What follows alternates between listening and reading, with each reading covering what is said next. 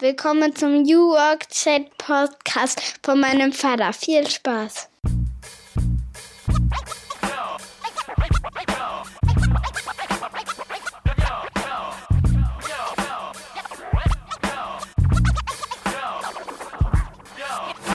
Und damit moin aus Rostock City. Es ist wie immer Freitag 6.30 Uhr und wir starten durch mit einer neuen Episode meines Podcasts New Work Chat. Ich bin Gabriel und darf seit mittlerweile drei Jahren, etwas mehr sogar schon, diesen Podcast hosten und darf mir spannende Leute einladen und die fragen, wie sie arbeiten, was sie ausprobiert haben und wie sie eigentlich sich auch mit ihrer Arbeit verwirklichen. Heute zu Gast ist Rebecca Vogels, die ein wunderbares Buch geschrieben hat, Erzähl dein Leben neu. Das erste Buch, das ich in diesem Jahr 2022 gelesen habe und ich bin über Twitter auf sie aufmerksam geworden. Dort schrieb man, glaube ich, über sie und ich habe mir das dann angeschaut und die Rebecca ist wirklich eine interessante Frau, denn sie macht Sachen, die andere so nicht machen. Sie ist mit 23 allein nach New York gegangen und hat dort die amerikanische Kultur kennengelernt und interessanterweise besonders die Kultur des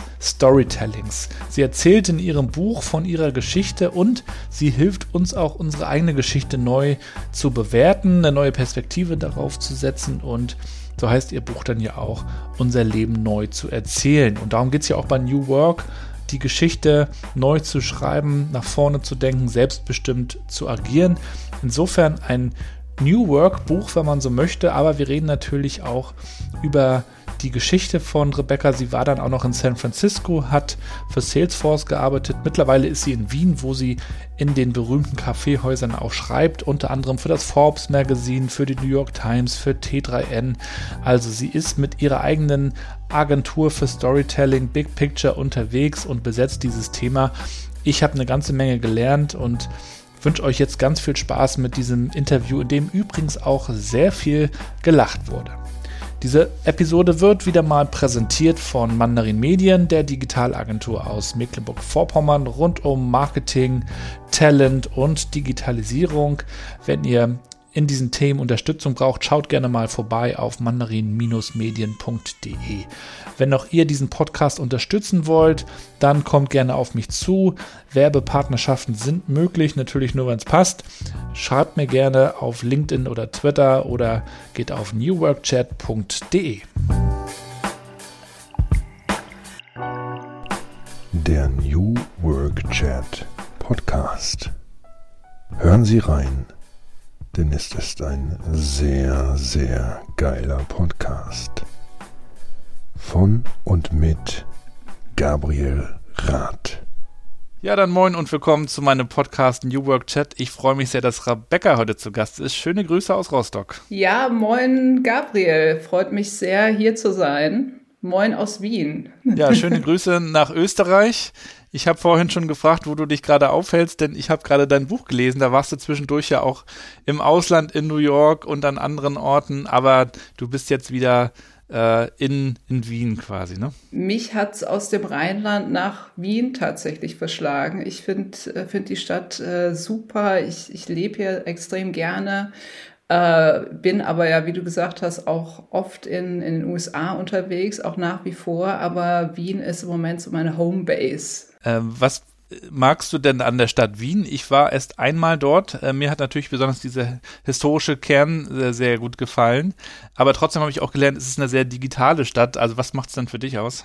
Für mich die, die diese äh, ja die die Lebensqualität mit äh, Kaffeehäusern ehrlich gesagt. Also ich schreibe natürlich extrem gerne und ähm, für mich gehören Schreiben und äh, diese Cafés einfach unglaublich zusammen. Also ich habe sowohl meine meine Doktorarbeit als auch da mein Buch äh, im Prinzip zu 90 Prozent im Café tatsächlich geschrieben und äh, das sind für mich so diese kreativen Spaces, äh, die es natürlich auch in vielen anderen Städten gibt, aber wo in, wo in Wien einfach nochmal so eine irgendwie gemütliche Kultur da ist.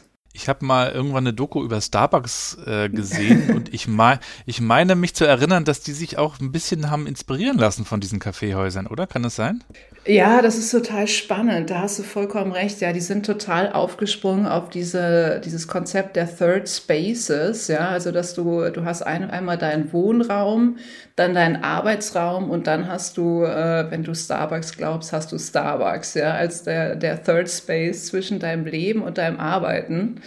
Ähm, das Konzept gibt es natürlich schon viel, viel früher. Das hat, äh, ich habe ein jüdischer Autor zum ersten Mal aufgebracht, 1910. Also nicht, äh, es stammt nicht von Starbucks, aber Starbucks hat sich dem extrem bedient und ähm, der, der, äh, CEO, der Gründer von Starbucks hat ja auch immer gesagt, ja, wir, wir sind gar nicht im Business des äh, Kaffees, sondern wir sind im, im Business des, äh, der, der, der Community. Ja, das war ja so diese, dieses Neue an Starbucks und die, die Starbucks Story, wenn du so willst. Ähm, und äh, ja, also das, das hat Starbucks auf jeden Fall sofort aufgegriffen. Da muss ich gleich an den Film The Founder denken mit Michael Keaton, diese McDonald's-Story. Da gibt's ja dann auch äh, den Moment, wo, wo ihm sein Berater sagt, du bist hier gar nicht im, im Food-Business, du bist im Immobilien-Business. also gut zu wissen, in welchem ja, Business genau. man ist. Ne? Genau, absolut. Das ist manchmal gar nicht so einfach, ja. Ja, und du hast ein Buch darüber geschrieben, über das ganze Thema Storytelling, was für Unternehmen spannend ist, was für Personen spannend ist. Ich habe es gelesen natürlich, Erzähl dein Leben neu. Hat mir sehr gut gefallen und hat auch einiges bestätigt, was ich auch vorher schon geglaubt habe, anderes auch nochmal ganz neu aufgeworfen. Äh, was Storytelling ist, ähm, was es auch nicht ist, das wollen wir heute mit dir klären und wollen dich natürlich auch ein bisschen kennenlernen und starten natürlich cool. klassisch mit den ersten beiden Fragen, um die auch du nicht herumkommst. Äh, Frage Nummer eins. Äh, die Mathilda, unsere mittlere Tochter, die spricht ja dieses Intro auch immer fleißig ein im Podcast und äh, mit der höre ich dann auch immer die ersten Minuten, wenn wir auf dem Weg zur Schule sind, morgens im Auto, also am, am Freitag, da cool. erscheinen ja die Folgen. Ah. Und äh, deswegen auch gleich immer am Anfang die Frage, die sie dann noch hört. Ähm, wie würdest denn du der Matti, der Mathilda erklären, was du so tust. Ja, liebe Matti, äh, freut mich sehr erstmal, dass du immer die, die ersten Minuten oder vielleicht auch den ganzen Podcast von deinem Papa hörst. Ähm, ich bin Storytelling- und Kommunikationsexpertin. Ähm, ich helfe Unternehmen und Menschen, ihre Story zu erzählen, aber auch zu finden und zu entwickeln. Und äh, als ich 23 war, bin ich nach New York gezogen und habe dort gemerkt, äh, irgendwas ist hier anders. Und das, was anders war, war, dass plötzlich alle Leute ihre, ich hatte das Gefühl, jeder kann mir seine eigene Story erzählen. Und das fand ich unglaublich und hat irgendwie was mit mir gemacht. Also diese Stadt, ich kannte damals niemanden, ich bin alleine dahin gezogen. Äh, ich hatte mich gerade von meinem Freund getrennt, also es war wirklich so ein kompletter Neuanfang. Ähm, und ich, ich war in dieser acht Millionen Stadt und äh, mir haben plötzlich Menschen ihre Story erzählt und ich hatte einfach dieses Gefühl der, der Connection und das fand ich unglaublich einfach. Ähm, ich habe dann nachher auch an einer deutschen Schule gearbeitet, wo äh, Kinder in deinem Alter und ein bisschen jünger sogar noch auch gelernt haben, ihre eigene Geschichte zu erzählen ähm, an und haben da Mini-Präsentationen über ihr Leben, ihre Haustiere, ihre Hobbys gemacht. Also es war großartig.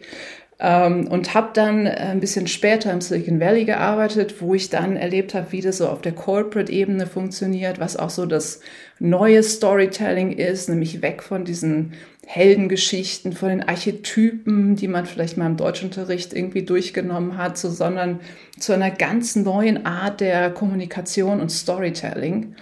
Ähm, und das fand ich einfach so spannend, dass ich mir gedacht habe, hey, das, äh, das will ich nach Europa bringen. Und zwar zu den, zu den Unternehmen in Europa, aber auch zu den, zu den Menschen, weil, weil ich letztlich gemerkt habe, wie sehr man äh, selber und auch wie, wie sehr ich selber von dem Ganzen profitiert habe. Mhm. Äh, also ich merke schon, äh, es geht auch nicht nur um Kommunikation, sondern es geht ganz stark auch um Kultur und vielleicht bist du auch so eine Kulturbotschafterin oder Verbinderin. Ich hatte vor kurzem äh, jemanden zu Gast, der ähm, der entwickelte, was ist er entwickelte sich nicht, aber er entpuppte sich so ein bisschen auch als Botschafter und zwar zwischen der russischen Kultur und der europäischen. Der arbeitet nämlich bei Yandex, dem russischen Google. Und du hast deine Erfahrung in den USA gemacht und ähm, ja, darüber wollen wir nachher mal sprechen, was du da auch so mitgebracht hast. Vielleicht nochmal vorab, mit welchen fünf Hashtags würdest du dich denn so beschreiben, Rebecca? Ja, das ist eine sehr gute Frage. Also ich bin ja also der, äh, der Abundance Lover, ehrlich gesagt. Also für mich ist ja immer mehr ist mehr, aber äh, ich versuch's mal mit fünf Hashtags, ja. Ähm, also Storytelling, äh, Kommunikation, ähm, Purpose, äh, New York und als letzter Suche. Also ich glaube, ich bin auch ein Mensch, der, ähm, der neugierig und offen durch die Welt geht und natürlich immer nach neuen Geschichten auch sucht, äh, nach neuen Perspektiven, ähm, nach äh, Weiterentwicklung, nach, nach meiner persönlichen Weiterentwicklung. Also dieses Thema Suche ist, ist ein Thema, was sich durch, durch mein Leben eigentlich zieht und was mich irgendwie an ganz interessante Ecken im Leben auch gebracht hat. Mhm. Und wenn du dich mal so äh, in deine Kindheit zurückerinnerst, was für Geschichten hast du dort gemocht, gelesen oder äh, als Filme geschaut? Äh, was, was ist dir da noch so im Gedächtnis? Ja, spannende Frage. Ähm, ich glaube sehr, sehr viel Abenteuergeschichten, ehrlich gesagt. Ähm, also also so klasse, ich habe wirklich so diese klassische äh, Kinderbuchliteratur, glaube ich, äh, verschlungen damals auch. Also von Fünf Freunde, drei Fragezeichen, ähm, dann später äh, Harry Potter. Ähm, also ich glaube, mich hat immer, mich hat dieses, dieses Neue und dieses Abenteuer irgendwie auch immer gereizt, was da, was da eine Rolle gespielt hat wenn ich jetzt äh, mit meinen Kindern äh, manchmal so Kinderfilme gucke, na, heutzutage hat man ja unendliche Möglichkeiten. Du hast Disney Plus und Amazon mm. Prime und Netflix und YouTube und kannst so viel äh, äh, Filme und Serien gucken. Und natürlich ist den Kindern irgendwann eins aufgefallen, gerade bei den Disney-Filmen und Pixar, die ja auch für Storytelling bekannt sind. Ähm, es startet oft mit einer Katastrophe. gerade in Disney-Filmen. Ja, da stirbt dann oft das jemand stimmt. sogar, ne? Und und das ist den, und das ist den Kindern natürlich aufgefallen und ähm, da gab es zum Beispiel auch mal so einen Film Arlo und Spot, ah. das sind ein Dinosaurier und, und dann stirbt, glaube ich, die Mama oh. ganz am Anfang. Mm. Total traurig. Ich verstehe heute, warum diese Geschichte erstmal so dramatisch beginnt, damit sich das wieder erholt und so weiter. Aber ähm, das war für, für meine Kinder so ein, so ein Ding, wo sie mich gefragt haben, warum muss das denn immer so ah. sein? Warum ist der Anfang immer so schwierig? Kann das nicht einfach so durchplätschern, aber dann wäre das ja eine langweilige Geschichte. Dann wäre ne? das eine sehr langweilige Geschichte, fürchte ich. Aber ich glaube, da hat sich einfach auch extrem viel geändert in der, ähm, also auch in der Film- und Serienszene und ähm, sicher auch in, in der Kinderfilmproduktion, dass es da heutzutage viel, viel mehr Ups und Downs gibt. Also ich habe das mal analysiert für, äh, für Netflix-Serien. Ähm, das ist ja total interessant, wenn man jetzt sich so diese klassischen Story-Modelle anschaut, ja, dieses äh, aristotelische Dreiakt-System, ja. Du hast, du fängst an mit einer, mit einer Situation oder einer Suche oder einer Frage, dann hast du den, äh, in der Mitte den, den Höhepunkt, dann hast du die Auflösung und am Ende ist, ist alles gut, ja. Ähm, das hat sich komplett verändert. Also man hat heutzutage, weil wir natürlich auch eine, eine viel geringere Aufmerksamkeitsspanne haben und äh, äh, irgendwie vielleicht auch uns unsere Emotionen und unseres emotionalen Spektrums sehr, sehr bewusst sind, ja. Aber wir haben heutzutage in diesen, in diesen Serien viel, viel mehr, ähm, ja, so, so Schwankungen, ja, oder so Emotionen, also einmal so, so einen lustigen Höhepunkt, dann traurigen Höhepunkt und äh, dann aber, äh, also äh, diese Bandbreite der Emotionen oder die da auch äh, bedient wird in den, in den Filmen, die ist heute, glaube ich, viel, viel größer ähm, und, und nimmt, uns, nimmt uns auch mit in diese, in, in diese Psyche der, der Charaktere, so dass wir wirklich das Gefühl haben, wir leiden und, und fühlen da einfach extrem mit. Also es geht nicht mehr nur darum, was passiert. Also als ich damals äh, fünf Freunde Filme geschaut habe, ja, da, da war halt, ähm, da, da ging es immer um den Fall, also der Fall, der gelöst werden musste, ja. Da war halt so ganz stark der, der Fokus war auf den Plot, also was passiert. Und ähm, heutzutage ist bei, auch bei den Serien ist, ist ganz stark die Frage, ähm, warum handeln die Leute so, wie sie handeln? Also und, uns interessiert nicht mehr nur, was passiert, sondern warum passiert es, ja? Oder wa was ist so die, die Backstory. Also wir haben ja auch ganz viel so äh, Einblendungen vor drei Monaten, weil wir einfach wissen wollen, wie sind die Leute eigentlich überhaupt dahin gekommen.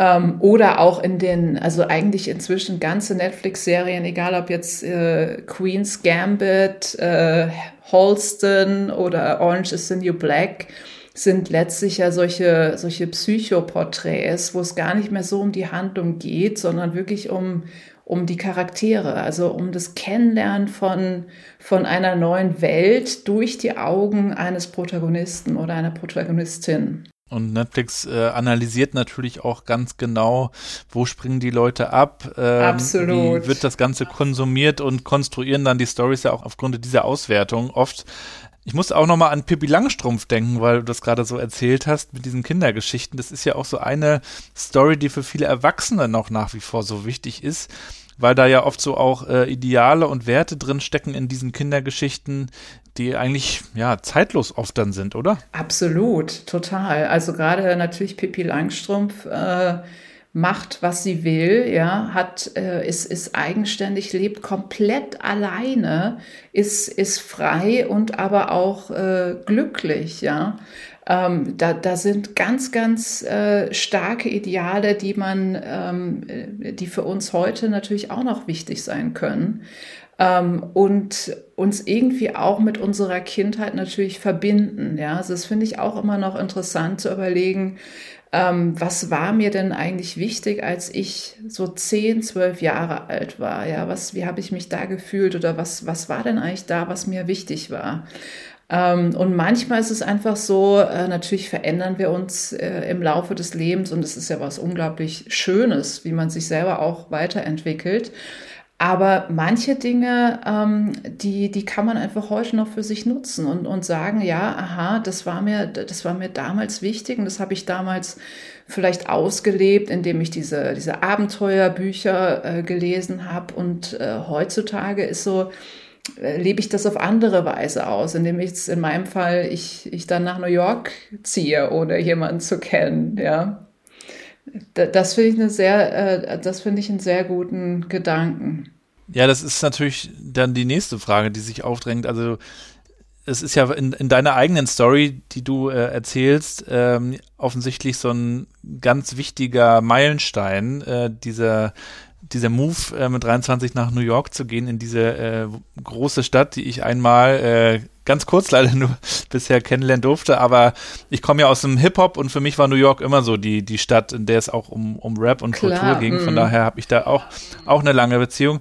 Aber wie, wie bist du denn überhaupt dazu gekommen, äh, vor allen Dingen auch alleine mit 23 nach New York zu gehen? Da würden ja viele sagen, also vielleicht mal ein paar Tage, aber da jetzt alleine hinziehen, ähm, traue ich mir nicht. Ja, du, das ist total interessant. Ich glaube, es ist ja auch viel oft nur so die Idee einer Stadt oder die Idee von irgendwas, was einen so extrem anzieht, ja. Ähm, bei mir war das so, ich war, als ich 14 war, glaube ich, für ein paar Tage mal in New York bei so einem ähm, Konzertreiseaustausch. Also ich hab, bin da mit dem Orchester äh, quasi als Schüleraustausch oder, oder Musikaustausch äh, nach New York gegangen, als ich 14 war, aber nur für ein paar Tage eigentlich. Und ähm, ich glaube, es ist so mehr so die Idee ähm, dieser, dieser Stadt, was New York damals auch für mich verkörpert hat, äh, nämlich diese, die, diese unglaubliche Freiheit natürlich einerseits. Ja? Also New York als die, die Stadt der, der unbegrenzten Möglichkeiten. ähm, was mich extrem angezogen hat und äh, was aber auch, was ich aber auch da tatsächlich erlebt habe. Ja, also das ist für mich auch nach wie vor. Ich war jetzt auch äh, letztes Jahr noch mal ähm, sechs Wochen in New York oder in anderen Teilen der USA auch, aber eben sechs Wochen insgesamt. Und ähm, das, das, das habe ich auch da wieder erlebt. Ja, also Leute, die einfach ihr, ihr Ding machen, die das einfach ausprobieren, die gar nicht so lange überlegen, hey, was kann denn da jetzt eigentlich schiefgehen, äh, sondern die machen's und wenn es nicht gut ist, dann machen sie es halt nicht mehr oder dann machen sie halt was anderes. Ja, und äh, die Leute, die, du musst die gar nicht suchen, sondern du, du siehst die überall auf der Straße. Ja, ich habe einen Typen ähm, kennengelernt, der war ein, ein großer Performance-Künstler, der, der hat dann auch Filmangebote bekommen, der ist als Ratte verkleidet durch New York gelaufen. Ja, ähm, eine andere war Tänzerin, die hat mir erzählt, ja, sie hat es einfach nicht mehr ausgehalten in ihrer Wohnung und äh, hat da am Washington Square Park dann äh, mit Farbe, also die hat sozusagen gleichzeitig gemalt und getanzt.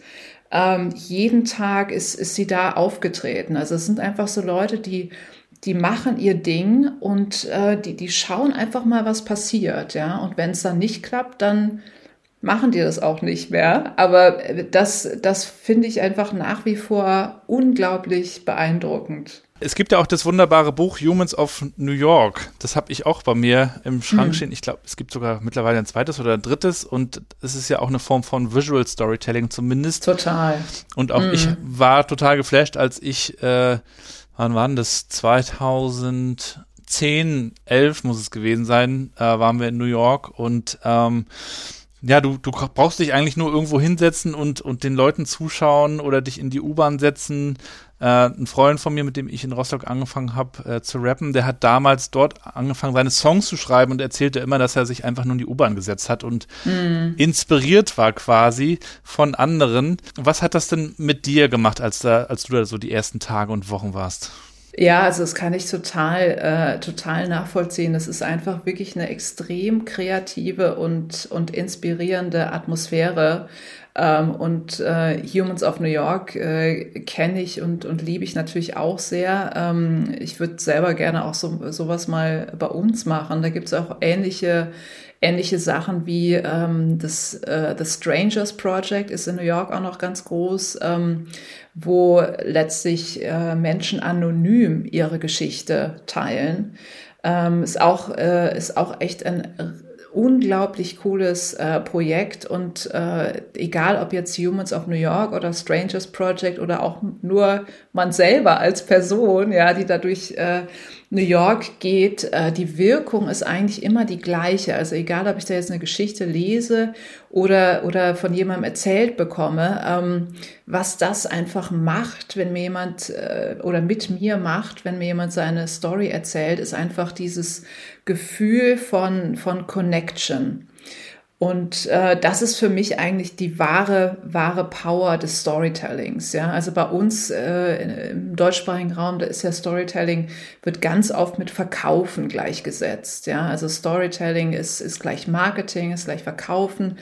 Ähm, das äh, das ist ein Teil von Storytelling, aber wir erzählen uns seit der Steinzeit Geschichten, ja, ähm, um zu überleben, um äh, uns, uns zu unterhalten auch, ja, uns gegenseitig zu unterhalten, um voneinander zu lernen. Also Storytelling hat eine unglaubliche ähm, Power und äh, das Allerwichtigste, was ich sehe, ist in diesem wirklich in, in dieser Möglichkeit, eine Connection zu jemand anderem herzustellen, indem ich mich öffne und, und einen Teil von meiner Geschichte erzähle, äh, öffnen sich manchmal auch oder, oder meistens auch andere. Ja. Also es gibt diesen schönen Spruch von, von Anne Simpson, Openness creates Openness. Und ähm, das finde ich, das trifft beim, beim Storytelling einfach, einfach extrem zu. Und dann hattest du, äh, schreibst du auch in deinem Buch, diese Taxifahrt gleich zu Beginn und der Taxifahrer fragte dich, was ist deine Story? Erzähl mal, was, was war da los? Äh, ja, das, das war ganz lustig. Ich war, ich war damals auf dem Weg äh, nach New York. Ähm, und wollte ja, wollte ja damals eigentlich nur drei Monate bleiben. Also ich hatte damals noch gar nicht vor, dass ich jetzt da jahrelang leben würde. Ähm, und ich habe mir dann damals äh, vom Flughafen, vom äh, JFK äh, Airport, habe ich mir dann so ein, ein Sammeltaxi genommen. Ja, also das heißt, du sitzt da mit zehn anderen, meistens Touristen im, in so einem blauen Van, ja, und wirst dann da, die, die klappern dann die ganzen Hotels ab, aber auch äh, Privatwohnungen, äh, wirst dann da quer durch Manhattan ge gefahren und äh, der Taxifahrer, ich saß da im Vordersitz, war auch echt eine ziemlich, äh, ziemlich harte Fahrt, sage ich mal so. Also man war nicht so sicher, ob man da wirklich lebend ankam. Ähm, aber der Taxifahrer meinte dann so, ja, what's your story? Ja, und ich hatte damals ich war 23, ich konnte echt schlecht Englisch zu diesem Zeitpunkt. Ja, also ich konnte nur dieses Schulenglisch, das man auch nur in der Schule wirklich versteht, glaube ich. Ich glaube, das ist nochmal so eine separate Sprache, die man da lernt. Und äh, what's your story? Also was ist deine Story? Äh, hatte ich eigentlich gar keine Ahnung, wie ich darauf antworten soll. Ja, also ich wusste, ich hatte mir auch noch nie überlegt, was meine, was meine persönliche Story ist. Ja. Und ähm, ja, also ich, ich, ich, ich wusste einfach nicht, was, was ich da sagen soll. Ich habe dann gesagt, ja, ich bin jetzt hier, äh, bin aus Deutschland und bin jetzt hier für drei Monate in New York. Und ähm, aber darüber hinaus wusste ich einfach nicht, wie ich meine Geschichte erzählen soll. Das wird man eigentlich doch nur im Bewerbungsgespräch in Deutschland gefragt. so nach dem Motto, ja, was, was haben Sie denn bisher gemacht? Was hast du schon gemacht? Ja, genau. Was haben Sie denn bisher gemacht? Genau. Das, da hast du recht. Ja, ja, eben. Und das ist ja was ganz, ganz anderes. Da hat man im Bewerbungsgespräch, das ist ja so eine künstliche Situation, da hat man sich vielleicht vorbereitet, da hat man sich auch irgendwelche Antworten schon mal zurechtgelegt. Und da geht's ja, also ich meine, ich würde das jetzt nicht raten, aber so standardmäßig äh, geht's ja darum, äh, was hast, was hast, was machst du, äh, was hast du alles erreicht, was sind so deine Erfolge, ähm, und ähm, mir ist aber dann in, in dieser Zeit, in der ich in New York gelebt äh, habe, einfach klar geworden, äh, unsere Story ist eigentlich was ganz anderes. Also es geht nicht um diese Bewerbungsgespräch äh, oder Bewerbungsgespräch Story, sondern ähm, es geht eigentlich um, also es geht nicht darum, was haben wir jetzt, was machen wir, was haben wir davor gemacht, was machen wir jetzt danach, ähm, sondern es geht letztlich um zwei Dinge. Unsere Motivation, also warum machen wir das, was wir eigentlich machen im Leben ähm, und unsere Perspektive. Also wie sehen wir die Welt? Wie ist so unsere, unser einzigartiger Blickwinkel, also quasi wie, wie unser einzigartiger Fingerabdruck, ja, den ja jeder von uns hat. Ähm, und diese, diese Verbindung, das ist unsere Story letztlich. Also warum machen wir das, was wir machen und wie sehen wir die Welt? Also wie ist unsere Perspektive auf die Dinge, die wir erleben, die um uns herum passieren, ähm, die die Menschen, die in unserem Leben sind, erleben.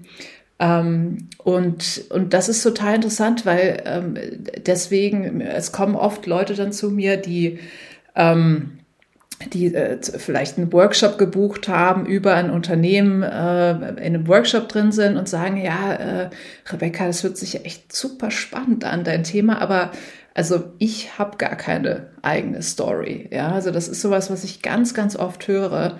Und ähm, interessanterweise auch wirklich von, äh, ich habe das schon von äh, Chefredakteuren gehört, von, von Executives, von äh, Investorinnen. Also das kommt ganz oft. Ich habe ja gar keine eigene Story. Und die meinen damit, ich habe nicht so was Spannendes erlebt, oder? Ja, ähm, oder also genau, also die die meinen damit wahrscheinlich ja, dass, dass ich habe ich ich habe genau, ich habe nicht so was Spannendes erlebt letztlich, ja. Ähm, aber ähm, ich glaube, man muss halt gar nicht dreimal um die Welt gereist sein oder ein Elefantendompteur sein oder äh, irgendwas ganz Ungewöhnliches machen, sondern man hat immer eine Story, ja ähm, und die man, die man meistens auch extrem spannend erzählen kann. Man muss es irgendwie nur machen. Ja, das, deswegen mache ich ja auch diesen Podcast, weil mich diese Stories auch immer so interessieren und äh, das ist ja so mein Privileg auch, äh, das ein bisschen herauszufinden, äh, was, was sind so die Geschichten und dann kommt es natürlich auch darauf an, wie erzählt man die, ne? Also es hängt sehr vom, vom Kontext auch ab, ähm, also ist es jetzt dieser Business-Bewerbungskontext, dann erzähle ich vielleicht so diese, diese Highlights oder die halt irgendwie für diesen Job wichtig sind. Ist es so ein, so ein Party-Kontext, dann erzähle ich vielleicht so ein paar Anekdoten. Aber was hast du da von den Amerikanern gelernt? Ist es dann am Ende trotzdem immer so eine Story, die, die überall quasi anwendbar ist, so wie du ja auch im Endeffekt deine Story so erzählst und die wirst du ja sicherlich sowohl im privaten als auch im, im beruflichen Kontext erzählen? Also in Deutschland scheinen wir da ja sehr zu unterscheiden. Ja, da hast du recht. Ähm, da, äh, da kann man auch ruhig unterscheiden, wobei ich auch, äh, ich finde so dieses Motto cool, äh, eine Story ohne Persönliches ist möglich, aber sinnlos. Ja, also ich finde, man kann auch im Beruflichen was Persönliches erzählen oder sollte es sogar. Ja, man muss jetzt nicht über seine Eheprobleme reden ähm, oder man, es gibt auch bestimmte Themen, die sind einfach äh, schwierig. Ja, die Amerikaner sagen, haben ja auch diesen Spruch, Uh, write from your scars, not your wounds. Also schreib von deinen Narben, aber nicht von deinen Wunden. Ja, also manchmal braucht es auch einfach ein bisschen Zeit, bis man über bestimmte Dinge in seinem Leben überhaupt reden kann. Das ist ja ist völlig in Ordnung und ist einfach ganz normal. Ähm, generell glaube ich wirklich, äh, auch unser berufliches Leben profitiert extrem davon, wenn wir, ähm, wenn wir persönliche Dinge teilen. Also einfach das, was wir als Person spannend finden. Ähm, das muss eben nichts äh, extrem Privates aus dem Familienkontext sein. Aber das kann zum Beispiel sein, hey, am Wochenende war ich, äh, war ich in dieser Ausstellung das hat mich total interessiert, weil. Und dann einfach diese persönliche Begründung, warum interessiert mich das? Also warum ist das spannend? Also man kann letztlich jede, ähm, jede Story aufwerten, ähm, indem man einfach beantwortet, warum interessiert mich das oder warum ist das wichtig für mich? Und alleine durch diese Beantwortung dieser Frage, die ja auch manchmal gar nicht so einfach ist, aber gerade dadurch wird es schon automatisch persönlich. Und ähm, da kann man dann immer noch unterscheiden, äh, wem man dann die äh, seine, seine Story äh, erzählt, ob man dann im, im Privaten, wenn man da mit Freunden äh, abends zusammen auf der Couch sitzt, äh, natürlich steigt man da ganz anders dann ein.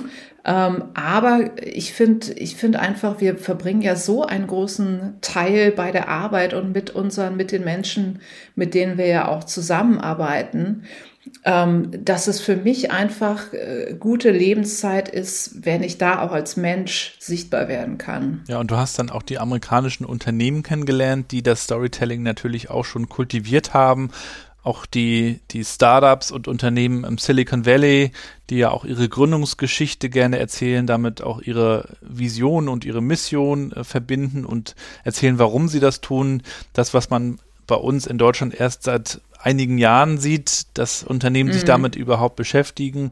Ähm, wie, wie hast du das so ein bisschen verstanden und kennengelernt, Storytelling äh, bei Unternehmen? Vielleicht auch im Marketing-Kontext. Ja, ähm, das, das war auch ein extrem spannendes Erlebnis. Ich habe damals äh, bei, bei Salesforce gearbeitet in San Francisco. Äh, im Salesforce Incubator und ähm, habe da dieses Prinzip Story First, Product Second kennengelernt. Und das war für mich irgendwie auch nochmal so ein Schlüsselmoment, muss ich sagen. Ähm, ich kann ja mal kurz erklären, was dahinter mhm. steckt. Ähm, die Idee ist letztlich, du entwickelst erst die Story und dann das Produkt. Also du hast nicht so, dass du ewig lange an einem Produkt entwickelst und dann sagst, hey, wir brauchen jetzt noch ein Marketing-Team, was uns da irgendwie eine gute Story drumherum macht, sondern du fängst letztlich mit der Story an. Und ähm, eines der Unternehmen, das es auch macht, ist, ist Amazon zum Beispiel. Also die schreiben, bevor sie ein Produkt entwickeln, erstmal eine fiktive Pressemitteilung und überlegen dann, okay, was würde denn über unser Produkt jetzt heute in der Zeitung mhm. stehen? Mhm. Ähm, und ähm, haben eben dieses, also leben nach diesem Prinzip Story First, Product Second. Und das ist bei denen natürlich in der, in der Unternehmenskommunikation außen. Ähm, aber Storytelling spielt natürlich auch eine ganz, ganz große Rolle für die, für die interne Kommunikation, ähm, für die, äh, ja, für, für, die, für die Führungskräfte, auch natürlich für die ganzen Events, die da gemacht werden. Ähm, ich war ja bei Salesforce, da, da kennt ja wahrscheinlich, äh, kennt viele Leute diese, diese Tiere, die da rumlaufen. Nee. Ähm, ich weiß nicht, ob du die, nee. nee, also die haben, die haben echt so, also äh, ich meine, es gibt ja Unternehmen, die so, so Maskottchen haben, ja. Ähm, bei Salesforce, die haben aber so eine ganze Reihe von, von Tieren, ja. Also da gibt's den, den Bären, da gibt's den, den Albert Einstein sogar. Ähm, dann, dann gibt's noch, ich weiß gar nicht, was es genau für ein Tier ist, aber die haben, also die, die liefen auch bei uns in, in Kostümen durchs Office äh, jeden Tag, ja, und waren dann natürlich auch letztlich so, äh, bei, den, bei den Events und den Konferenzen immer, äh, immer präsent und, und anwesend und auch in den Produkten und in der Produktkommunikation äh, hat es eine große Rolle gespielt und jedes dieser, dieser Tiere stand natürlich auch für seine eigene Story. Also der Albert Einstein hatte natürlich dann den, den, den Einstein, äh, das Einstein Department für Artificial Intelligence, das heißt also, Storytelling war da irgendwie sogar fast anfassbar, würde ich sagen.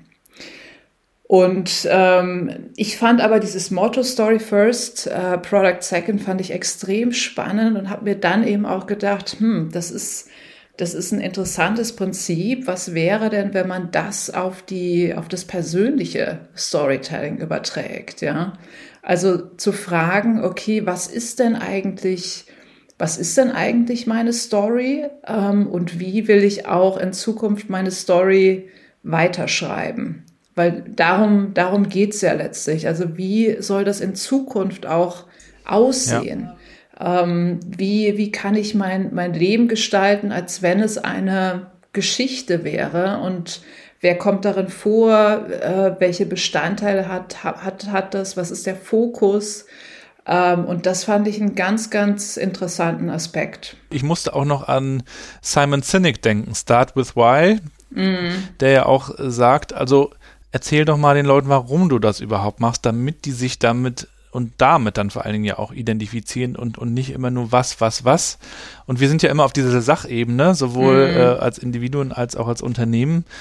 Ähm, aber dieses sich darüber mal Gedanken machen, warum mache ich das, was ist meine Motivation, das habe ich eben äh, auch in diesem ganzen New Work-Kontext, ähm, in dem wir darüber diskutieren, äh, wie wollen wir eigentlich auch zukünftig arbeiten, habe ich das äh, verstärkt jetzt festgestellt. Da gibt es auch ein Magazin, Neue Narrative, in dem auch darüber geschrieben wird, ähm, wie ist eigentlich unsere Perspektive, wie stellen wir uns die Themen vor, wie erzählen wir uns diese Geschichten. Ja, also früher so mm. zum Beispiel, wie ich auch noch aufgewachsen bin, meine Mutter macht die Hausarbeit und mein Vater äh, macht so äh, Tapezieren, Haus, also dieser, diese Arbeiten, ja, diese ja. handwerklichen mm. Geschichten, so war das halt, weil die das von ihren Eltern kannten. Klar. Und ich mm. war dann so die erste Generation, die gesagt hat, warum eigentlich, was soll denn der Quatsch, ne? Ja, ja. Mm. Und also diese neuen, ja, Motive und ähm, Vorstellungen damit zu verbinden. Ne? Absolut. Also ich glaube ehrlich, äh, einerseits bringt es einen so dazu, natürlich auch äh, bestehende Dinge zu hinterfragen. Ähm, das das finde ich eine ganz, ganz wichtige Sache. Also wenn du so von, äh, es war schon immer so und deswegen machen wir das jetzt weiter.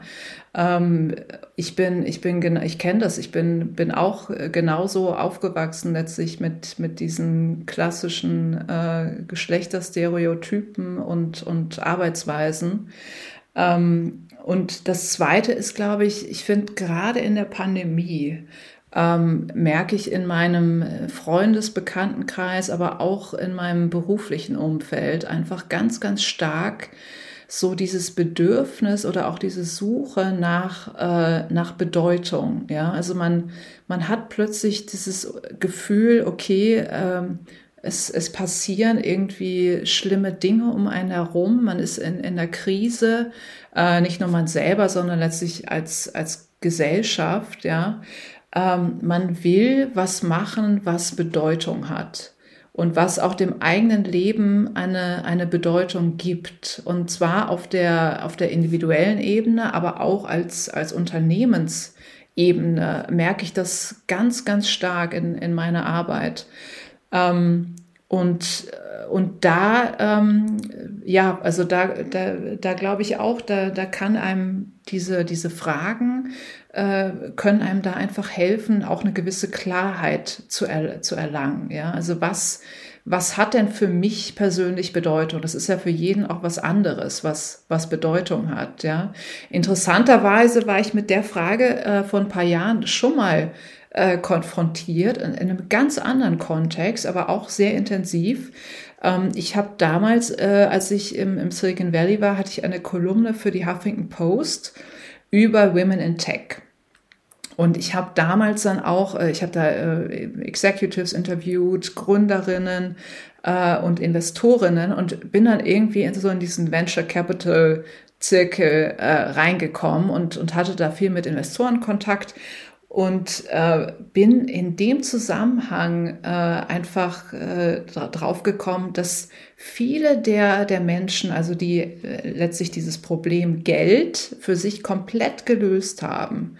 Ähm, also das ist, ich finde es immer so eine schöne Formulierung, das Problem Geld für sich zu lösen, aber also die einfach, ähm, die einfach sehr, sehr viel Geld hatten, ja, und die, die waren alle auf der Suche nach Meaning, nach Bedeutung, nach irgendwas, was ihrem Leben Bedeutung gibt. Ja.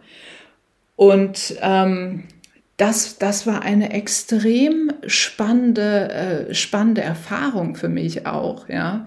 Weil wenn du, wenn du erstmal das Problem Geld gelöst hast, was machst du dann mit deinem Leben? Oder auch wenn du es nicht gelöst hast, ja. Ähm, was, was machst du einfach mit deinem Leben? Wie, was, was gibt deinem Leben Bedeutung, ja? Oder wie kannst du auch das, was, was dir selber wichtig ist, dann in einem Unternehmen umsetzen? Und ähm, ja, und, und das, das war damals ein, ein sehr, sehr spannendes Erlebnis. Ich war damals, habe ich glaube ich auch in meinem Buch gibt es eine kleine Story zu, ähm, wo ich mit einer Investorin äh, in Secondhand-Läden shoppen war und mich dann gefragt habe, ha, also äh, wieso, wieso sind, was machen wir eigentlich hier? Ja, wieso sind wir jetzt hier in, in Second-Hand-Läden? Also ich war selber da gar nicht so der, der Fan von jetzt so Vintage-Läden. Aber ich habe dann einfach verstanden, ähm, das sind halt alles Einzelstücke, die da zu finden sind. Und San Francisco hat natürlich auch wirklich äh, im Nachhinein betrachtet, jetzt wo ich mich da besser auskenne, kenne, extrem coole Vintage-Läden, ja. Aber das sind, was du da findest, es sind halt alles Einzelstücke, die alle eine Geschichte haben. Unikate, ne? Unikate, ja. Also das sind, das sind irgendwie äh, natürlich irgendwie Deutschland Gabbana Kleider, in, in denen wurde schon mal jemand erschossen oder äh, vom Bus überfahren oder da, das hat das große Feuer von 1906 überlebt in San Francisco. Also das sind alles Unikate, die aber irgendwie eine Bedeutung haben.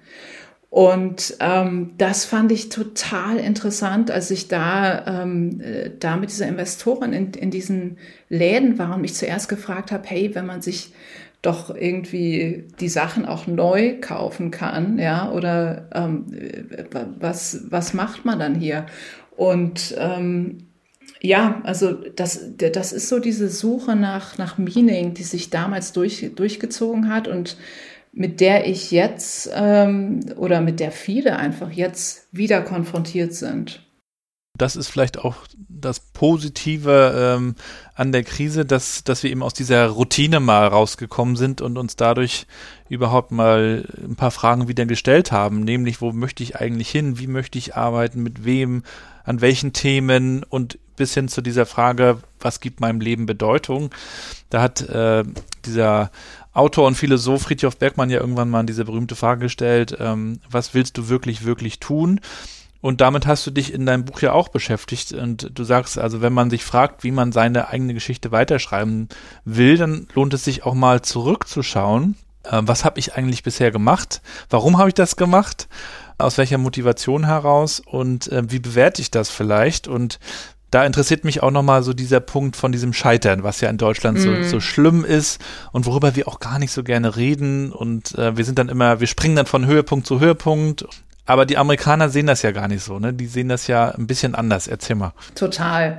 Also die Bedeutung vom Scheitern, die ist, äh, die ist eine ganz andere, natürlich auch rein rechtlich. Ja, wenn du als Unternehmer oder Unternehmerin in Deutschland scheiterst, ähm, und äh, dann, dann äh, darfst du ja erstmal kein, äh, kein Unternehmen mehr gründen. Also wenn du ein Unternehmen gegen die Wand gefahren hast, dann bist du erstmal, äh, bist du wirklich erstmal äh, gesperrt. Ja? Während die, die Amis, die sind halt da, die haben ein, eine Sache funktioniert nicht, dann machen sie halt die nächste, gerade weil sie jetzt so viel gelernt haben von dem, was beim ersten Mal schiefgegangen ist. Ja?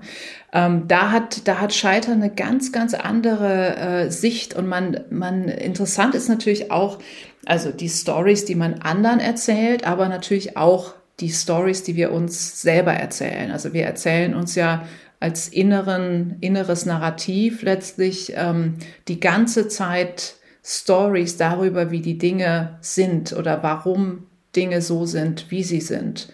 Und ähm, dieser innere Monolog oder der dann auch ein äußerer Monolog wird, der ist, glaube ich, bei den Amis einfach anders. Also da ist, ist gar nicht mehr so dieses, ich, ich bin gescheitert, sondern ich habe mich, ähm, ich habe mich weiterentwickelt, ich habe mich neu orientiert, ähm, ich habe jetzt äh, mein, mein Business gepivotet, ja, also diese hm. Idee des, des Pivot ähm, ist, ist da, spielt da eine, eine ganz große Rolle ähm, was, was überhaupt nicht, äh, nicht kritisch gesehen wird, sondern wo man denkt, aha, der hat, der hat letztlich eine, eine breite, äh, breite Erfahrung, breite Perspektive.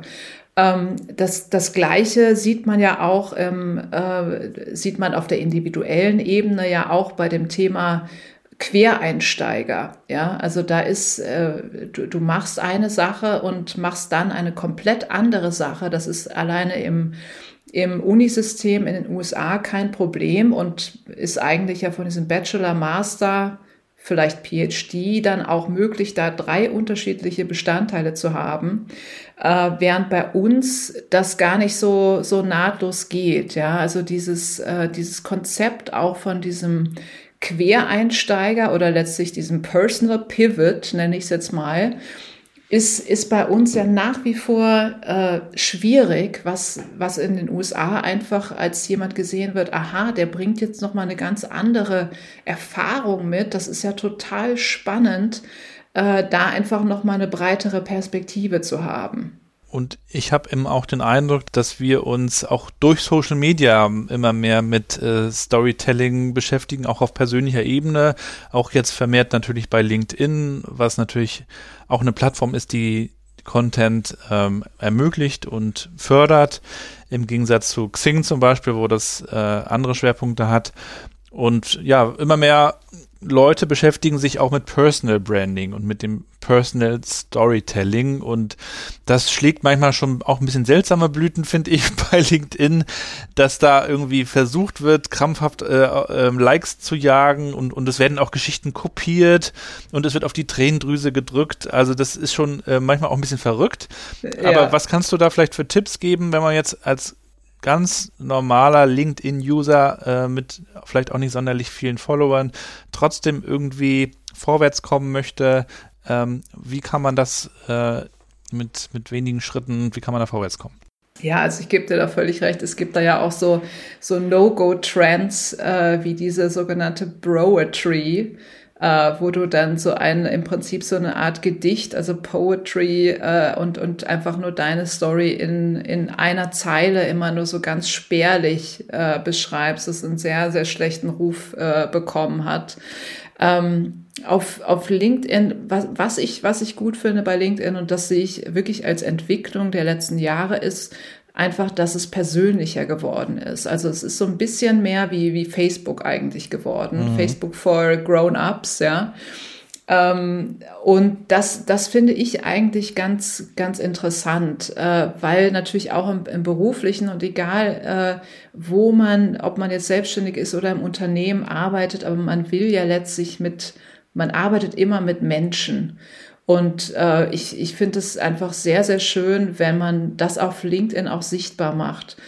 Ähm, und mein Tipp da ist einfach äh, letztlich das zu erzählen, was man auch seinen, seinen Kollegen einfach erzählen würde. Das heißt zum Beispiel, ähm, man fängt, äh, man, man, hat, man hat ein interessantes Buch, was man gelesen hat, man hat einen interessanten Podcast gehört und äh, man hat einen interessanten Film gesehen und äh, darüber einfach zu schreiben, also letztlich über das, was einem persönlich wichtig ist und dann eben nicht nur auf dieser Sachebene zu bleiben. Also ich habe jetzt hier dieses Buch gelesen, äh, das hat 300 Seiten und so weiter, sondern einfach zu sagen, äh, was hat das mit mir gemacht und warum hat mich das eigentlich angesprochen, ja? Und was waren so meine meine Gedanken dabei? Und ähm, das das ist eigentlich die Möglichkeit, wie wir diese Verbindung zu anderen schlagen können äh, und auch online einfach, ähm, indem wir wir uns trauen letztlich auch über unsere persönliche persönlichen Empfindungen zu sprechen. Wie handhabst du das denn eigentlich persönlich, das ganze Thema? Wie weit äh, guckst du schon in die Zukunft? Hast du schon so ein paar Story-Entwürfe, wo du in 10, 20 Jahren sein könntest, sein willst? Oder äh, schreibst du mehr so äh, Kapitel für Kapitel? Ja, sehr spannende Frage, Gabriel. ähm, ähm, ja, extrem, extrem gute Frage. Ähm, ich habe tatsächlich, die, die Pandemie hat, hat tatsächlich mich auch äh, sehr verändert. Ich war immer jemand, der extrem lange in die Zukunft geplant hat. Ich hatte meine Fünfjahrespläne, äh, ich hatte meine Zehnjahrespläne, ich hatte meine Ziele, ich hatte meine Vorsätze. Ähm, dann hat dann äh, kam natürlich die Pandemie äh, und und äh, andere ähm, ja per persönliche Dinge in meinem Leben, die passiert sind und ähm, ich habe diese, diese Jahrespläne und die fünf Jahrespläne habe ich immer noch.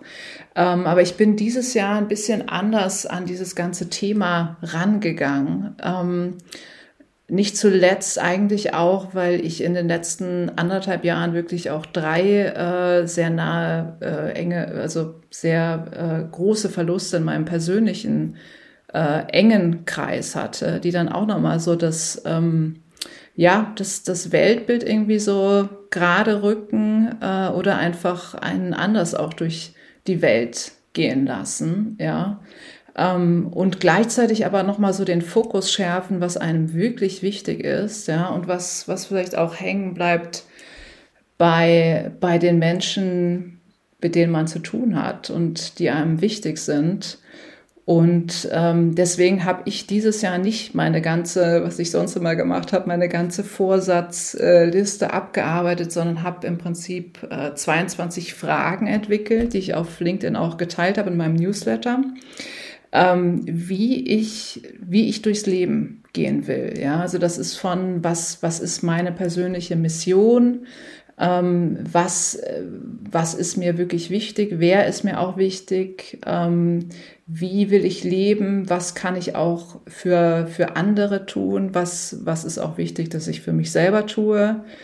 Und ähm, das, ist, das ist im Moment so mein, mein Ansatz, ähm, der, ähm, den, der sozusagen flexibler ist. Ja, also ich glaube, was so die Pandemie auch von uns abverlangt hat, ist einfach so eine extreme Flexibilität. Ja? Also, dass wir ständig unser eigenes Leben äh, einer sich wandelnden Realität anpassen müssen, auf der einen Seite, aber andererseits uns selber treu bleiben müssen. Und ähm, dieses, dieses Treubleiben äh, besteht in meinem Fall, ähm, also das, das zieht sich auch wirklich durch und wird sich auch äh, durch, mein, durch meine Zukunftsstory ziehen, ähm, dass, dass ich die, die Geschichten von anderen Menschen extrem spannend finde. Und äh, ich finde, Geschichten vergrößern meine Welt und das ist was, womit ich mich auch in Zukunft umgeben will.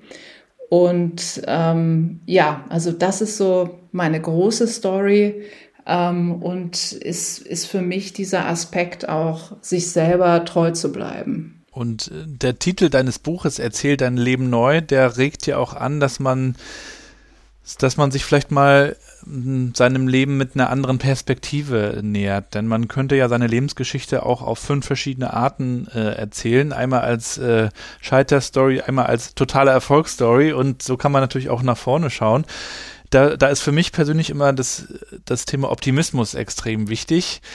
Ähm, und das ja, erkenne ich leider noch viel zu selten, äh, ah. auch, auch, bei uns in Deutschland. Da sind wir oft so, hm, naja, so unzufrieden und wie geht's dir? Naja, muss ja und hm. da sind andere, glaube ich, auch ein bisschen, ein bisschen äh, positiver, auch nach vorne ähm, gedacht. Aber Andererseits ist es natürlich verständlich in dieser Zeit, in der eben alles so unsicher ist, wir nicht wissen, wie es nächste Woche, übernächste Woche aussieht. Und insofern ist dieser Optimismus Gold wert und auch dein Buch verbreitet den, finde ich. Was kannst du denn denjenigen, die es noch nicht gelesen haben, mitgeben? Warum lohnt sich das da mal reinzuschauen? Ja, also ich finde äh, erstmal danke und ich, äh, das war auch mein Ziel. Mir ist auch Optimismus äh, und einfach äh, mit, mit Lebensfreude durchs Leben zu gehen extrem wichtig. Ähm, ich glaube, in meinem Buch ähm, ist, also für mich jetzt, äh, auch wenn ich es geschrieben habe, ist ein großer Schlüsselbegriff dieses Thema neu. Ähm, also erzähl dein Leben neu, ja, ähm, weil ich, weil ich einfach glaube, wirklich egal an welchem Punkt wir sind, wir können unser unser Leben äh, auch trotz dieser ganzen äh, Rahmenbedingungen, die wir haben, wir können trotzdem unser Leben äh, in die Hand nehmen und überlegen, wie wollen wir denn eigentlich damit umgehen, wie wollen wir ähm, wie wollen wir denn äh, leben, was können wir auch Neues in unser Leben lassen. Das finde ich auch immer einen, einen sehr, sehr schönen, äh, einen wichtigen Bestandteil vom Leben, dass man, dass man einfach Neues äh, erlebt. Äh, und da ist mein Buch letztlich so eine, so eine Anleitung, sich mit der eigenen Story zu beschäftigen und nochmal zu überlegen, hey, was habe ich eigentlich alles äh, Tolles gemacht und was kann ich eigentlich auch noch alles Großartiges in Zukunft machen. Was hast du dir denn äh, für dich und deine Firma so vorgenommen? Du hast ja nun schon auch einige Beratungsfelder bis hin zu Purpose, Vision, Mission habe ich gesehen. Also ich meine, du kannst natürlich in, in tausend Richtungen gehen, ausgehend von Storytelling. Äh, wo willst du da so deinen Fokus setzen?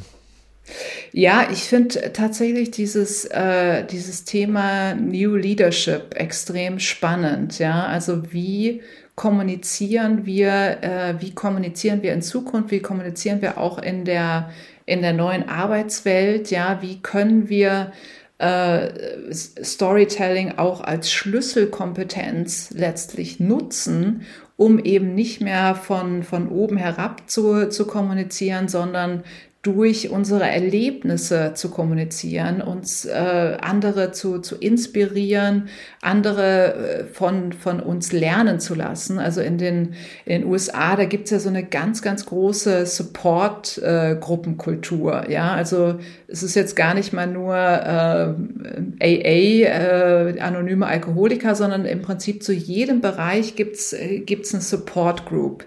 Und die Idee dahinter, die ist total interessant. Es ist nämlich nicht nicht so, ähm, du erzählst jetzt von deinem Problem und ich gebe dir einen Ratschlag, sondern es erzählt jeder seine eigene persönliche Geschichte und durch deine Geschichte lerne ich aber wieder für meine persönliche Geschichte.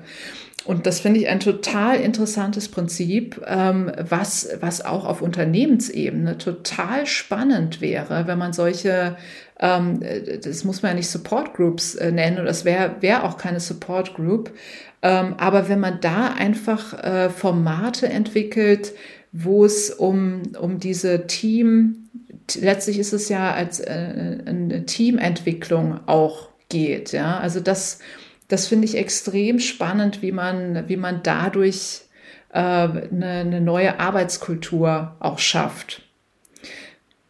Also witzigerweise war ich auch, ähm, was man vielleicht gar nicht so denkt, äh, weil, weil wir natürlich auch äh, viel Kommunikationsberatung oder sowohl persönlich als auch auf Unternehmensebene machen. Ähm, aber ich werde auch immer sehr viel zu Weihnachtsfeiern eingeladen. Ähm, was ich super finde, weil ich mir da immer so ein bisschen vorkomme wie das Christkind. Ähm, also äh, letztlich als, als jemand, der, ähm, der dafür da ist, äh, eine Möglichkeit zu schaffen, damit, damit man äh, gegenseitig seine, seine Stories austauscht, sich auch nochmal besser kennenlernt, ähm, so eine gewisse Offenheit einfach äh, schafft, ja, in, in diesen, ähm, ja, in, auf diesen, auf diesen Weihnachtsfeiern und letztlich das Team gerade in Zeiten von Remote Work noch mal ein bisschen enger zusammenbringt. Wie ist es denn bei dir? Schreibst du dann auch schon dann irgendwann das nächste Buch, wenn wir schon bei der Zukunft sind? Ja, äh, auf, auf jeden Fall. Also ich weiß noch nicht, äh, es, es gibt da tatsächlich einige, äh, einige Themen, die mich da sehr interessieren. Äh, und ich kann da jetzt noch nicht zu viel verraten, aber es ist, äh, es ist schon gedanklich zumindest in, in der Planung. Und wird dann im Kaffeehaus umgesetzt. Ja, genau. ja, da wird mich und äh, würde wahrscheinlich auch die, die Leute, die zuhören, auch nochmal interessieren, was liest du denn für Bücher? Gibt es da ein Buch, was, was du auch empfehlen kannst? Ja, also ich, äh, ich lese natürlich hauptsächlich äh, äh Non-Fiction, muss ich sagen, also auch Sachbücher. Ähm, ich habe einen vielleicht sehr ungewöhnlichen Buchtipp für euch. Also ich, ich lese eigentlich äh, sehr, sehr viel. Es gibt aber ein Buch, das ist jetzt gar nicht so ein, so ein Business-Buch, aber es hat mich sehr beeinflusst. Und zwar, das ist von Amanda Palmer, The Art of Asking. Also Amanda Palmer kennst du wahrscheinlich auch als Musikerin. Mhm.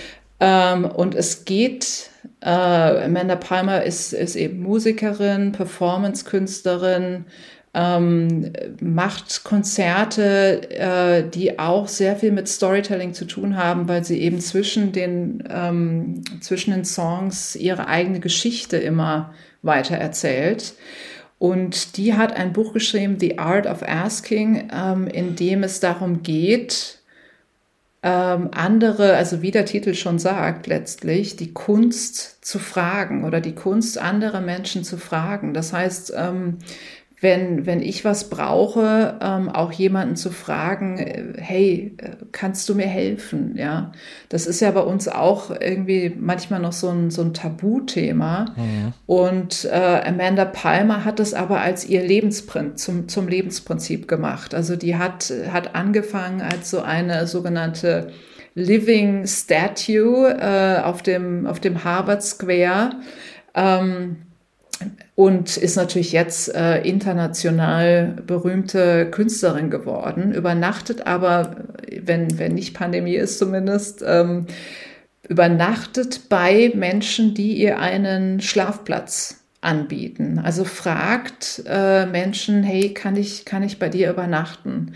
Und ähm, ich finde es eigentlich ein, also ich, finde es ein großartiges Buch und irgendwie ein ja, nochmal so ein, so ein Plädoyer an, an uns alle, äh, sich zu trauen, hey, ähm, frag doch einfach die Menschen in deinem Leben und, und meistens ent, äh, ent, entsteht dann einfach auch was. So ergebnisoffen an die Dinge ranzugehen, ne? Total deswegen mache ich auch diesen Podcast so gerne, weil äh, mir geht das ähnlich. Also ich mache das seit drei Jahren und erwische mich oft dabei, dass ich auch außerhalb des Podcasts eben gerne Fragen stelle. Bei mir in der Familie, die, die Kinder sind manchmal schon genervt, wenn ich dann, wenn ich dann so nachbohre. Papa, Mensch, Papa. Aber ähm, warum soll ich denn Sachen erzählen, die ich selber über mich weiß? Ich frage lieber äh, was über andere. Absolut, ne? Dann absolut. Ich, hab ich mehr davon. Ja, ja, also das Buch wird dir, glaube ich, auch sehr gut gefallen. Mhm. Könnte ja. ich mir gut vorstellen. Also vielen Dank. Das tun wir auf jeden Fall in die Show Notes. Und wenn man dir folgen kann, wo sollte man das tun? Was packen wir noch mit in die Show Notes? Ähm, sehr gerne auf LinkedIn äh, oder Instagram oder Twitter.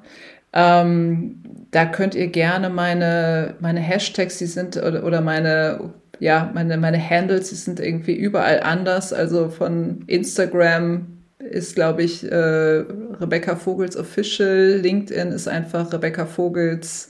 Und Twitter ist Vogels Rebecca. Also maximal kompliziert, aber ich freue mich wenn ihr mir folgt oder auch schreibt. The Real Rebecca Vogels.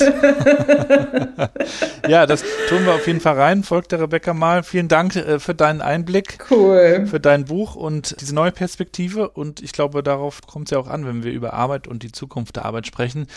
Wir reden immer so viel über Tools und Methoden, aber ich glaube, es geht wirklich mit, mit Perspektiven los. Was könnte denn sein? Was wäre möglich? Was wäre schön? Was würde dem Ganzen Bedeutung geben. Und äh, insofern ist das auch ein Buch über Arbeit, finde ich. Arbeit an einem selber und natürlich auch Zusammenarbeit. Und ja, dir bei deiner Arbeit weiterhin viel Erfolg und natürlich auch viel Gesundheit. Ja, das wünsche ich dir auch, lieber Gabriel. Und ganz herzlichen Dank für deinen Podcast und dafür, dass ich hier Gast sein durfte. Hat mich auch gefreut. Schön, dass du da warst und dann hoffentlich treffen uns dann bald mal offline in einem äh, Wiener Kaffeehaus am besten. Sehr gerne, sehr gerne. Alles klar, dann mach's gut Alles und bis bald. Alles klar, bis bald. Ciao. Ciao. Und damit sind wir auch schon wieder am Ende der heutigen Episode. Ich danke euch fürs Zuhören. Folgt der Rebecca mal auf LinkedIn, Twitter, Instagram. Ich packe euch die Links in die Show Notes. Schaut euch das Buch unbedingt mal an. Alle Informationen dazu findet ihr auch auf ihrer Webseite. Ich danke euch auf jeden Fall auch für euer Feedback. Schreibt mir weiterhin über die einschlägigen Kanäle und ja, folgt gerne auch meiner Seite New Work Chat Podcast, findet ihr auch auf LinkedIn. Dort gibt es auch immer News über die nächsten Gäste, Insider, Hintergrundinformationen, all das und natürlich auch eure Möglichkeit dort zu kommentieren, Fragen zu stellen, damit wir diesen Podcast gemeinsam weiterentwickeln können. Und es stehen auch schon wieder einige interessante neue Folgen in den Startlöchern. Wir gehen mit großen Schritten auf Folge Nummer 100 zu und daher auch nochmal meine Frage an euch. Wen soll ich hier nochmal interviewen? Mit wem sollte ich mich mal unterhalten. Schreibt mir bitte und wenn ihr mögt, unterstützt diesen Podcast auch, indem ihr zum Beispiel auf Apple Podcast ein paar Sterne vergebt. Wenn ihr diesen Podcast auch weiter teilt, wäre das cool, wo auch immer ihr den hört. Ansonsten wünsche ich euch erstmal alles Gute, bleibt gesund und bleibt connected.